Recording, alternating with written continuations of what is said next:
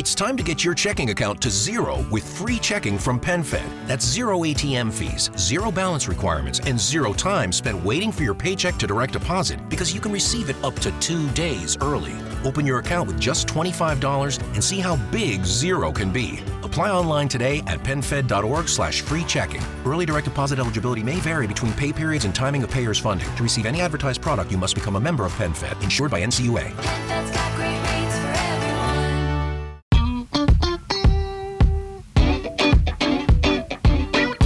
Hola, esto es Mesa Central. Les hablamos desde la sala de redacción del periódico El Colombiano en Medellín.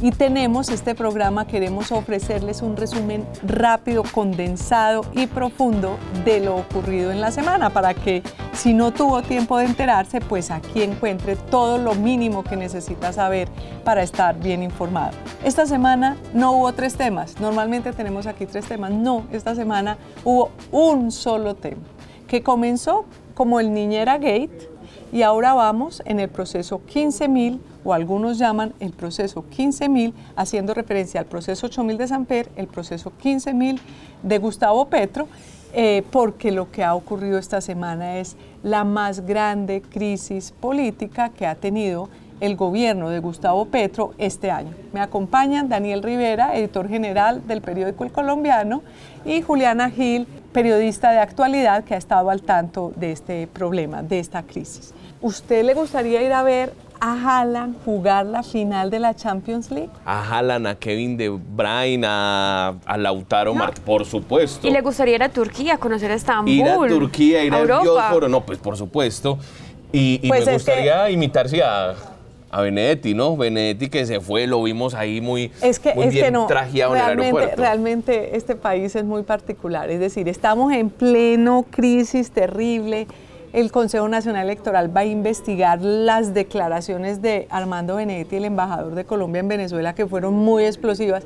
Y de pronto Armando Benedetti toma un avión de Turkish Airlines y entonces todos dijimos, no, pues se, voló, se, voló. Y una cosa, Luz, más que no solamente el Consejo Nacional Electoral, es la Fiscalía que también está detrás de este caso, es la Comisión de Acusaciones de la Cámara de Representantes, o sea, es el hombre que necesitan la mitad de las entidades del Estado y se fue para Turquía. Este es el verdadero hombre en llamas. A mí lo que me llama la atención es que eso demuestra su lugar en el mundo, o sea, cómo él vive la vida. está en medio del incendio, él dice yo puedo sacar tiempo para ir a ver un partido, pero... Todo, todo, eso es entre chistoso, dramático, cómico, trágico, pero lo, lo, de fondo, en este caso, además teniendo en cuenta que estamos hablando de dineros, es que Armando Benedetti paga un tiquete aéreo y el de su hijo. Así es. Hasta Turquía, hasta Estambul, para ver la final de la Champions, cuyo costo no es cualquier cosa. Luzma, pues imagínese que ese, ese, ese vuelo vale mínimo 8 millones 345 mil pesos y máximo 14 millones. Estamos diciendo que Armando Benedetti pudo pagar por esos tiquetes 28 millones de pesos así, contantes y sonantes. Y a esto súmele que las entradas al estadio... Pero yo creo que usted está diciendo el dato de, eh, en económica. En ejecutiva, que yo creo que Armando Benedetti pagó ejecutiva, yo creo que puede estar por 25 millones de pesos cada uno. Claro, él no se va a ir a este más que iba muy, muy, muy ligero, iba muy bien vestido, no iba de sudadera para viajar en económica, es cierto. Y los tiquetes para entrar al Estadio Olímpico de Turquía valen entre 868 euros y 25 mil euros que haya pagado cuáles. Es decir, y que, no creemos que se fue para el asiento más económico del estadio, para ver de lejos, con gafas binoculares. Fíjense ustedes, una persona como Armando Benetti, que toda su vida ha sido servidor público, ha sido concejal, senador, ahora embajador, que se pueda dar esos lujos, pues ya nos habla un poco del escándalo que estamos hablando, que tiene que ver con la financiación de la campaña política a la presidencia pues de Gustavo Petro. Un hombre que habla de 15 mil millones sin sonrojarse, que dice que los consiguió, pues evidentemente estamos viendo un perfil ahí, lo que vos decís, un tipo que ha habido en la vida pública. Entonces es como el, primer punto de este pero tema. este viaje deja muchas dudas. El viaje de Armando Benetti suponemos que va a regresar. Yo, yo sinceramente creo que él vuelve, él vuelve el martes, como dijo, solamente le iba a, llevar a su hijo de cumpleaños a la final de la Champions. Que era un compromiso que dijo que había adquirido ese febrero. Para, para el cumpleaños de, de uno de sus hijos, pero bueno, deja muchas dudas este viaje, pero pensamos, al principio pensamos todos que se estaba volando como parte de la estrategia del gobierno porque hubo una estrategia del gobierno para tratar de acallar todo el tema que incluía, que incluyó la salida a marchar. Es decir, el gobierno cuando le explota esto el fin de semana pasado en las manos, entonces inmediatamente, fíjense que ni siquiera, ni siquiera salieron inmediatamente, sino que se tomaron un día para planear. Nadie habló el lunes. Eh, todo esto estalló el fin de semana, el lunes nadie, todo el mundo callado, estaban encerrados diseñando la estrategia y ya el martes eh, empieza, salen a marchar. El martes es la marcha, que es una de la parte la de la estrategia. empieza con el tema de eh, Mancuso. Entonces ellos dicen, ¿cómo van a comparar las declaraciones de Mancuso, que son las mismas que dio ante Justicia y Paz y que dio ante la JEP, que son graves, que hay que investigarlas, por supuesto, con eh, las chuzadas de Laura Sarabia presuntamente a la niñera eh, a la Mari. Sí, esa es una, esa es una de Y luego se sofistifica. Pues sí, luego empezaron a decir que Benedetti era borracho y adicto. Eh, salieron diferentes, luego filtraron el tema de que iba a haber con el ELN un cese al fuego. la foto que duró tres minutos en redes, que cuando estábamos en pleno escándalo, el presidente trinó una foto en la que se lograba ver que supuestamente el pasado 7 declaraban el cese al fuego y que no pasó. Nos quedamos esperando hasta el cierre. Eh, es una estrategia muy de los gobiernos de, decir, ay, por error se nos fue una cosa, pero en realidad no era por error, sino que era para que la gente hablara del cese al fuego, desviar la discusión mediática, porque lo que necesitan los gobiernos en ese momento es sacar de la agenda mediática el tema de la crisis. Pero tal vez la principal fuerza de la estrategia fue la marcha. Hay que, decir, Luzma, perdón, te interrumpo ahí, se había convocado marcha desde la semana anterior, el presidente había retuiteado un trino de, de, centrales y de noticias que decía, nos sumaremos a las marchas, esta vez no estar en el balcón, voy a estar en la calle, pero justamente se vuelve a hablar del tema de las marchas el día antes cuando ocurre todo el escándalo. Ya el presidente tenía planeado salir a marchar porque este es un día en el que se estaba conmemorando también una fecha importante para la movilización social, pero justamente toma más importancia, como usted lo decía, momentos después cuando sale el escándalo. Y es muy particular que ya no estamos hablando de balconazo, sino de plazoletazo porque él salió a marchar, hizo un recorrido por la séptima, no todo el recorrido, es una cuestión increíble en temas de seguridad y sale y se monta en una tarima en la carrera séptima a hablar y hablar de todo. Sí. Hay que decir, nosotros titulamos Petro se lanzó a la calle, pero la gente no le respondió como antes, porque en realidad esa fue, hay dos características de la marcha, ¿no? Una, la cantidad de gente. 20 mil personas. Pero dicen que 20 mil en todo el país, ¿no? En Bogotá, digamos, unas 10 mil, 15 mil quizás. Hay un detalle que la gente yo creo que no, no, se ha dado cuenta ni, no, ni lo hemos contado, y es que en la Plaza de Bolívar había una eh, tarima donde él se podía montar y hablar, pero como no llenaron la Plaza de Bolívar, como las imágenes de la Plaza de Bolívar mostraban que había muchos vacíos, movieron y montaron otra tarima en la carrera séptima al lado de la Casa del Florero, donde la gente se veía apeñuscada, apeñuscada. Y entonces ahí hicieron las imágenes de video para tratar de mostrar como que hubiera mucha gente en ese. Y curiosamente, si alguien va y ve el, discurso de Gustavo Petro, Gustavo Petro en un momento dado dice, si supiéramos que iba a venir tanta gente, si iba, supiéramos que iba a ser tanta la multitud, habríamos puesto una tarima en la Plaza de Bolívar. Que ya estaba. No solamente ya estaba, sino en una de las imágenes en las que él dice eso, se ve la, la tarima en la Plaza de Bolívar vacía. Pero esto fue una de las tantas estrategias que trataron de hacer para mostrar que había mucha gente de hecho, mandaron fotografías en, redes sociales de marchas que, no eran pasaron de Venezuela. en Caracas. Eh, todas las del pacto histórico empezaron a tratar de enredar. Hasta Antonio Navarro, que ha sido un personaje serio, el ex senador Antonio Navarro, salió a decir, me dicen que hay mucha gente, eh, como tratando de hacer creer de verdad que hubo un apoyo muy grande. Y de hecho, eso se lo copiaron mucho en el exterior. En el exterior reaccionaron autoridades internacionales diciendo que, hubo mucho apoyo a Gustavo Petro. Realmente esto de la, de la realidad y la ficción con estas redes sociales en las, en las que se puede poner cualquier cosa es muy complicado. Aquí hay un asunto, aquí hay un asunto, eh, Juli y, y Luzma, y es en redes sociales se dice, no, el pueblo nos está apoyando, el pueblo está con nosotros, pero cuando hicimos nosotros un, un rastreo por una herramienta que se llama USCAN, la mayoría de apoyo que se vivió en redes sociales al presidente Petro en ese momento vino de las centrales de trabajadores, de la Q, de la CGT. Es que en ¿cierto? realidad la marcha era de, Era de de los los- sindicalistas. sindicatos. de los Y sindicatos y de los que- profesores también Es decir, lo organizados. cual, quiere decir Importante en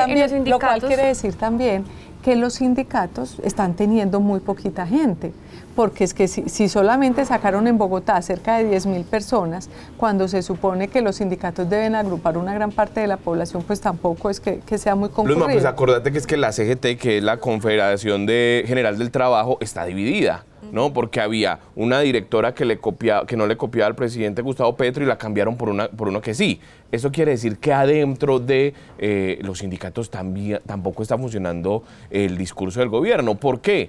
Porque también, por ejemplo, les preocupa el tema de la reforma ¿Y cómo, a la es. ¿Y cómo es esa herramienta YoScan? Porque es interesante explicarle a, a la gente La herramienta USCAN nos permite revisar tendencias en las redes sociales. ¿no? Entonces, cuando hemos sacado de dónde trinan, nosotros vemos que, eh, por ejemplo, trinan alrededor del hashtag eh, el, el gobierno del cambio, entonces vemos que trinan desde España, vemos que trinan desde Estados Unidos, vemos que trinan desde Asia, entonces ahí uno detecta las bodegas, ¿cierto? Ese mismo día la- los números estaban totalmente desbordados Desde a favor. Estados Unidos y desde España específicamente teníamos esos, esos trinos internacionales. Exactamente. Imagínate, ese día hubo 80 mil menciones en un solo día. Es una cifra extraña. Eso A, no a mí la sensación que me da es que así como pasó en las marchas, en el estallido social, donde hubo mucho empuje internacional, donde hubo una estrategia de manejo de redes para generar este ambiente, trataron de replicarlo en esta oportunidad, pero en realidad en este caso la sociedad no se montó en la ola que proponían las redes sociales. No, porque es que además quedó... las encuestas muestran que el presidente Gustavo Petro tiene una aprobación de entre el 27 y el, el 30. 35%. Y hay un apunte ahí, Daniel y Luzma, y es que la proporción de gente que aprueba la gestión del presidente Petro es la misma que aprueba las reformas. O sea, la aprobación que tiene es la que es su base y la que está. Sí, es- es Al su resto base. de gente no la logró convencer. Y obviamente hay un grupo ahí de leales, no solo el sindicato, gente que arropaba al presidente Gustavo Petro desde siempre. Pasemos, pa- pasemos a otro tema. Eh, el contenido del discurso en esa, que, que fue lo que más llamó la atención, porque vimos a un presidente Petro más radicalizado. El presidente Petro ha tratado de hacer un cierto equilibrio, mostrarse un poco, un poco más estadista, pero aquí volvió a salir el Petro El Petro visceral. visceral. Y el más radical. El más radical. Sí, cuando Petro estaba en campaña, cuando fue elegido presidente, se comenzó a hablar de que iba a haber una alianza con partidos, pues hablaba de acuerdo, un acuerdo sobre lo fundamental, de hacer un gran acuerdo por Colombia, pero ya estamos viendo que él lo que quiere es que sean notarios de sus reformas y al no conseguir respaldo, lo que dice es que hay un golpe blando. El presidente había venido golpe con de ese relato. blando, él siempre dice Antes golpe decía blando. golpe blando, ya habla de golpe de Estado, incluso se compara con Pedro Castillo de Perú, que sabemos que Pedro Castillo, él quiso pasarse por el Congreso y lo que hizo la institucionalidad fue arropar las instituciones y la presidencia y Pues, lo cual es pedir una- el, el cambio de mando. Obviamente Así funciona es el una- sistema. un argumento populista porque Exacto. realmente la, la Constitución lo que obliga es que las reformas pasen por el Por el Congreso, de la Congreso, República. Exactamente.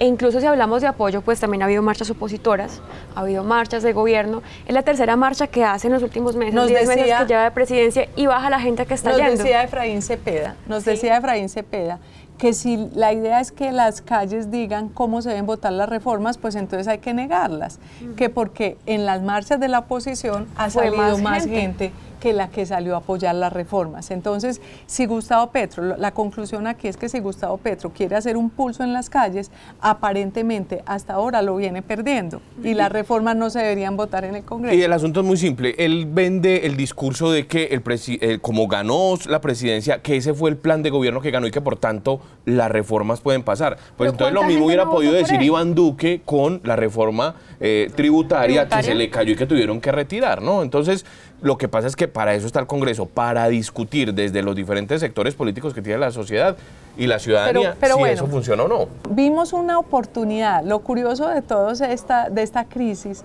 es que desde el punto de vista de Medellín eh, hay un cambio fundamental.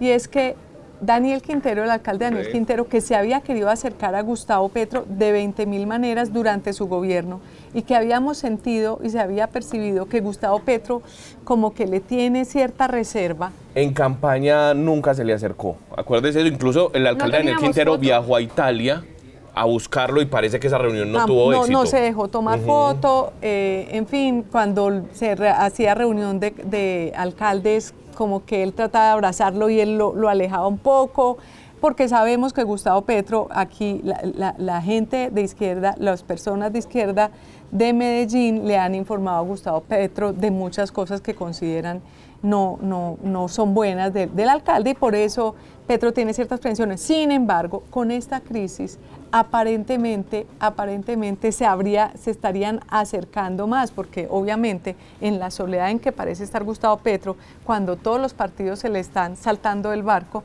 pues entonces cualquier aliado político es bienvenido. Claro, desde hace varios meses el alcalde Daniel Quintero le mandaba mensajes al presidente Gustavo Petro diciéndole, a mí no me han dejado, dice él, que a él no lo han dejado, pese a que le han aprobado casi todo en el Consejo de la Ciudad, a usted tampoco lo van a dejar. Entonces trata de compararse en la figura del presidente y en esta le apareció lo que estaba buscando. Y, fíjate que volvió a, volvieron a aparecer las fotografías de Verónica Alcocer con Diana Osorio. Y Diana Osorio, la esposa de, Daniel Quintero, no solamente en el Congreso, sino que se tomaron fotos en la Casa de Nariño, precisamente no, fotografías que no aparecían desde la campaña eh, extrañamente. Que estuvieron volanteando aquí en Medellín. Extrañamente, y Diana Osorio se dedica a, a, difundir, a publicar estas fotos, un poco para mostrar la cercanía. Es decir, eh, en vista de que eh, hace caos el gobierno nacional, el gobierno local, que de pronto va a tener dificultades para ganar las elecciones y necesita estar bien ubicado en el gobierno nacional para el año entrante, entonces saltan rápidamente a aprovechar la oportunidad para acercarse a Gustavo Petro y a su esposa. Lo que dijo Daniel Quintero, esto fue en una reunión, el presidente Gustavo Petro vino a Medellín, se reunió con altos mandos militares y con el alcalde, y Daniel Quintero dijo, la ultraderecha en Colombia ha renunciado a las vías democráticas y hoy está buscando a todo dar un golpe, o sea, la misma narrativa. No vamos a permitir ni golpes blandos ni golpes duros en Colombia de ninguna manera. Cuente, señor presidente, que lo vamos a defender a usted, a la bueno, le seguiremos, Le seguiremos echando el ojo a ver cómo sigue esa relación, si se mejora, si esto es un, trampolín para que Daniel Quintero y su grupo político puedan llegar al, gobierno eh, Petro cuando termine su mandato este, este diciembre. Pero realmente para concluir, el tema de fondo en todo esto, el tema de fondo en toda esta crisis es el de la financiación de la campaña de Gustavo Petro. Eso es lo que ha salido a relucir, Juliana. ¿Cómo es, cómo es el problema? Porque en el fondo lo que hay, no hay que perder de vista es que eh, Armando Benedetti lo que denunció fue que entraron a la campaña de Gustavo Petro 15 mil millones de pesos que no, primero no fueron registrados en el Consejo Nacional Electoral. No se sabe de dónde vienen. No se sabe de dónde vienen. Le contestó a Vicky Dávila en la revista Semana, le dijo Armando Benetti que no era eran empresarios. que no eran emprendedores, que no eran emprendedores, no quiso decirle quién. Eh, lo cual podría interpretarse como que puede ser gente ilegal. Y que tengamos un punto claro ahí, y es que ya se tenían dudas de la financiación de la costa por lo que había pasado con Nicolás Petro, que había recibido dinero de dos ex narcotraficantes. Y el mismo Benedetti le dice a Vicky, le dice, yo apenas vi lo de Nicolás Petro, entendí de dónde podía venir esa plata. Él le dice eso directamente. ¿De dónde podía venir? Estamos hablando de 15 mil millones de pesos, el caso 15 mil. Les vamos a mostrar un poco las cifras. El presidente Gustavo Petro, entre consulta, primera vuelta y segunda vuelta, reportó en cuentas claras 50 millones de pesos, 50 mil millones de pesos aproximadamente. Es decir, esto sería más o menos una tercera parte de lo que él registró. Incluso él ya estaba a ras, él no podía registrar más plata. Y les hago un apunte acá y es que la aplicación de cuentas claras estuvo caída toda la semana. Toda la semana, es verdad. Fue súper complicado conseguir datos oficiales porque la aplicación no funcionaba. Nos decían del CNE, que es la entidad a cargo de claro, la aplicación que tenían es un problema. La aplicación Cuentas Claras es donde se eh, registran los las campañas, tienen que registrar. Es la, Desde las locales hasta la las nacionales. oficial. Exacto, y no podía consultar absolutamente todo, menos particularmente la de 2022. No sabemos de dónde vienen los 15 mil millones de pesos que Benedetti dijo en los audios que habían entrado a la campaña de Petro para la costa y para conseguir votos en la costa, que es una región bastante importante para pero, que Pero hay dos cosas. Uno, habían reportado 31 mil millones de pesos 30 mil eran de créditos no bancarios y entonces los 15 mil no aparecen por ningún lado. Benedetti dice, entran por el Caribe, pero se van para el Pacífico. Y cuando nosotros miramos la votación que tuvo Gustavo Petro, el gran crecimiento se da en el Pacífico, que es la zona de Francia Márquez y de Alex Flores. Por eso se dice que eh, quien pone finalmente ese último grupo de votos es la vicepresidenta Francia Márquez y coincide con el relato de Benedetti. ¿Cómo hicieron? Pues llevando plata, supuestamente lo habrían hecho de esa manera. sin embargo, sin embargo, sin embargo, yo no, no, es decir, alguna parte se fue al Pacífico, pero en realidad la plata además se fue para la costa, donde hubo un crecimiento exponencial de la votación en la segunda vuelta.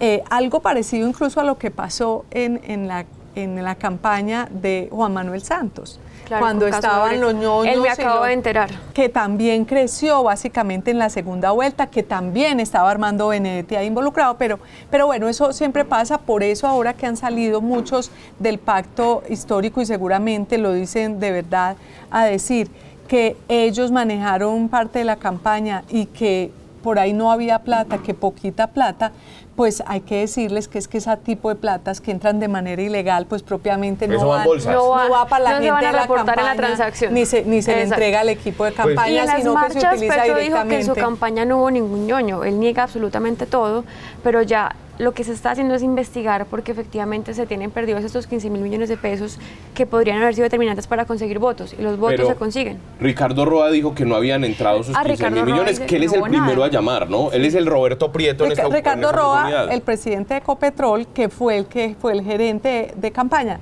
Eh, y que tiene una cuota en la alcaldía de Quintero. Juliana, es que usted menciona algo muy importante antes de pasar, antes de, de tratar de cerrar. No podemos de perder de vista que estos 15 mil millones de pesos se suman a la plata que manejaba Nicolás Petro en efectivo, que le entraba, que le daban plata en efectivo, que él en teoría no la entró a la campaña, que se la gastó, que se la robó, y también en teoría a una plata que han dicho desde la cárcel de Itagüí que le habrían dado a Juan Fernando Petro, el hermano del, presidente Petro. Es decir, no estamos hablando simplemente de un loquito eh, tomador de trago. Y que el gobierno está intentando salir a decir que porque vamos a confiar en Sino, sino que, que tenemos otros hechos con por lo menos el de Nicolás Petro, con pruebas muy sustanciosas de que hubo una financiación irregular de la campaña. Es que el rumor de que había plata en efectivo rodando era muy fuerte. Nosotros lo publicamos el año pasado en plena campaña que los combos de Medellín supuestamente habían participado con dinero porque ellos querían que se montara la paz total. Hoy vemos que hay una mesa de diálogo en la cárcel. Claro, es que imagínese cuántas personas interesadas. Acuérdese que el ELN también está por Venezuela, por la costa. ¿Cuántos interesados hay en la paz total? ¿Cuántos, cuántos eh, cuando, cuando Gustavo Petro saca su propuesta de paz total? Eh, que muchos se la criticaron internamente, pues para otros sonaba como, como un canto de Dios. Como impunidad, como un caguán. Exactamente. Entonces, ¿cuántos de ellos podrán haber estado interesados en financiar esa campaña política? Que finalmente, ya para cerrar, pues la comparación que se ha hecho, que hemos hecho con el proceso 8000 de Ernesto Samper, pues vale, vale al lugar, porque es como un déjà vu, como si se repitiera la historia de lo que pasó en 1996. 94, 94, 94. Justo estaba empezando el gobierno de, Ernesto Samper cuando se conocieron los llamados narcocassettes. Y cuando le quitaron la visa. Y le quitaron la visa, pero estos narcocassettes lo que decían era que había entrado a la campaña de eh, Ernesto Samper, ¿cuánto eran los más? ¿Dos millones de Cuatro millones de dólares. Cuatro millones de dólares directamente del cartel de Cali y eso sucedió muy rápido. ¿Y quiénes tuvieron que frentear, digamos, esa situación, Horacio Serpa y Fernando Botero. Fernando Botero termina en la cárcel y ahí está eh, los audios de Santiago Medina. Sí, eh, realmente hay, hay, unas similitudes. Hay un Santiago Medina que es el que cuenta y hay un Benedetti aquí que es el que cuenta. Y la similitud más simpática es que los dos cuentan porque se sienten maltratados, porque, habían tenido un, papel y ya está lejos, lo mandaron para Venezuela, no cerca. Porque tenían un papel fundamental, habían jugado un papel fundamental en la campaña y no los estaban atendiendo como, como querían. Benedetti deja claro que es que lo dejaron esperando tres horas que el presidente y Laura Sarabia lo dejaron esperando tres horas. Y que ni un tinto le ofrecieron. Y ni un tinto le ofrecieron, pero además, de verdad, el, tipo se mete a fondo en la campaña, le saca adelante la campaña y ya en gobierno no lo reciben. eh, realmente es motivo para sentirse eh, ofuscado y lo mismo le pasó a Santiago Medina y es porque Santiago Medina le habían ofrecido una, una embajada y no se la dieron y ahí explotaron los dos. Entonces esa es una de las similitudes más importantes entre los dos, la otra similitud es que hay una posible financiación ilegal, porque este, en el caso de San Pedro era el cartel de Cali, en el caso de Petro lo que está diciendo, eh, eh, diciendo Benetti es que no son propiamente empresarios, y si yo contara, y él mismo es el que hace la referencia con el proceso 8000, él mismo es el que relaciona los dos procesos, y por último, ah bueno, lo que ya, lo que ya decía, que los que están implicados son Medina y Benedetti. Y lo que viene Samper termina en la Comisión de Acusaciones del Congreso, ya eh, se ha anunciado que hay una investigación ahí para el presidente Gustavo Petro también, para la campaña. Pero por parte de dos del pacto, Daniel, ¿qué va a pasar en, la comisión de acusaciones? Porque son tres congresistas, dos del pacto, uno del partido de la U. Es muy posible que en comisión no pase nada. Acá hay que poner atención a qué va a pasar en el CNE, que también son cuotas políticas, incluso hay una puja muy importante entre qué magistrado va a tomar el caso se lo toma un magistrado del Centro Democrático o se lo toma un magistrado del Pacto o uno liberal, podemos ver un desarrollo diferente y también qué va a pasar con la Fiscalía, porque sabemos que la Fiscalía pues anda investigando varios temas que tienen que ver con el presidente Gustavo Petro, pero que la Fiscalía tiene una fecha límite para un cambio de fiscal, entonces depende también de muchas cosas también. Claro que, en el caso del presidente pues solamente lo va a juzgar, lo juzgaría eventualmente la Comisión de Acusaciones, lo acusaría ante la plenaria y luego esto llegaría a la Corte. Tendría que reconfigurar sus cargas en el Congreso que han estado bastante Claro que la Fiscalía, tiene usted razón, la Fiscalía se encargaría de otros temas como del de Benedetti, como el como el de Roa tal vez. El de Roa, entonces ahí también importa quién es el nuevo fiscal que ya en el pacto histórico están empezando a decir. Están moviendo terna. Eh, están moviendo terna porque el próximo año hay un cambio de fiscal no queremos utilizar más tiempo de la gente, aunque este tema es apasionante. Eh, hay muchas puntas, apenas es el comienzo, no sabemos qué va a pasar, si, logrará el pacto histórico, si logrará el gobierno de Gustavo Petro eh, sacar al lado eh, de, la agenda mediática esta crisis. Ellos son, son muy hábiles, tienen un trabajo estratégico que de pronto hará que dentro de dos semanas ya nos hayamos olvidado este tema o de pronto no. Habrá que ver qué pasa mientras vuelve Benedetti y si decide aplacarse o si decide eh, unirse al gobierno de nuevo. Y, o si se quedarse callado, o si se Colombia. Igual esa no sobra hasta que se quede. Que se quede, aunque yo creo que vuelve, pero bueno, eh, probablemente. Yo creo que todo se resume en lo que decía García Márquez, que en Colombia cada semana parecía que se iba a caer el mundo, pero cuando ya vos veías, pasaron 10 años, te das cuenta que sucedía lo mismo, como el proceso 8000 repetido. Muy bien, muchas gracias Daniel Rivera, editor general, Juliana Gil, Luz María Sierra, directora del periódico El Colombiano. Esto es Mesa Central, muchas gracias por acompañar.